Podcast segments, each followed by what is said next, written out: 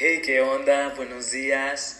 ¿Cómo están? Espero que estén muy bien y bienvenidos a este podcast informativo donde les hablaremos un poco del arte objeto. Aquí se encuentran mis compañeras Fátima, Fernanda y Samantha para hablarnos un poco de lo que es esta rama artística. Comenzamos con mi compañera Fátima. Hola, hola y bienvenidos. Mi nombre es Fátima y en el tema de hoy estaremos abarcando un poco sobre el arte objeto. Para comenzar, ¿qué es el arte objeto? El arte objeto es básicamente aquella manifestación plástica en donde el artista incorpora algún objeto cualquiera de la vida cotidiana en su producción artística, reemplazando así lo básico que sería un lienzo tradicional. Cabe mencionar, por supuesto, que los objetos pueden ser adquiridos o hallados por el artista, el cual decide totalmente y modifica la esencia de estos en su producción artística. Y bien, muchos tendrán la intriga de cómo es el proceso para realizar el arte objeto, pues a continuación mi compañera Fernanda nos hablará un poco acerca de esto. Hola, ¿qué tal? Pues continuando con lo que dijo mi compañera Fátima, el arte objeto integra los medios tradicionales, lo que viene siendo la pintura, la escultura, con elementos no ortodoxos para su configuración. Este puede ser considerado como una forma de realizar cajas escenográficas u objetos tridimensionales en los que los elementos se alían fuera de su contexto cotidiano y se les da una intención distinta. Siguiendo con esto, muchos se preguntarán el por qué surge el arte objeto, así que dejaré que mi compañero Monsalvo resuelva esta duda a continuación.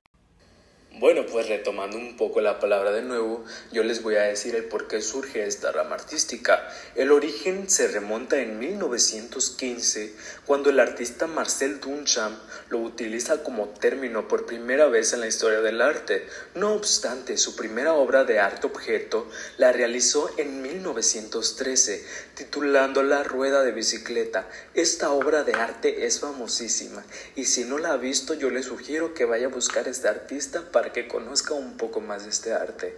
Y la idea de dignificar objetos cotidianos de esta manera era originalmente como un desafío chocante, porque para la distinción hasta ahora entonces aceptada entre lo que se considera arte en oposición y lo que no era arte.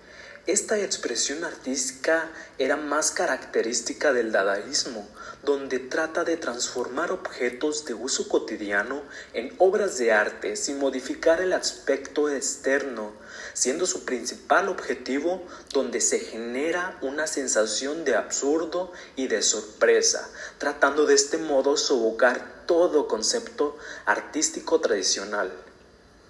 Bien, pues siguiendo con esto, mi compañera Samantha hablará un poco acerca de los principales componentes del arte objeto.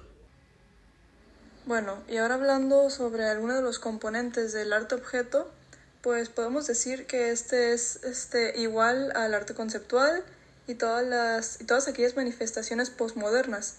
Este se caracteriza por rechazar los movimientos artísticos del siglo XIX, por lo que se aleja de las representaciones tradicionales y se cuestiona sobre el estatuto existencial de la obra como objeto.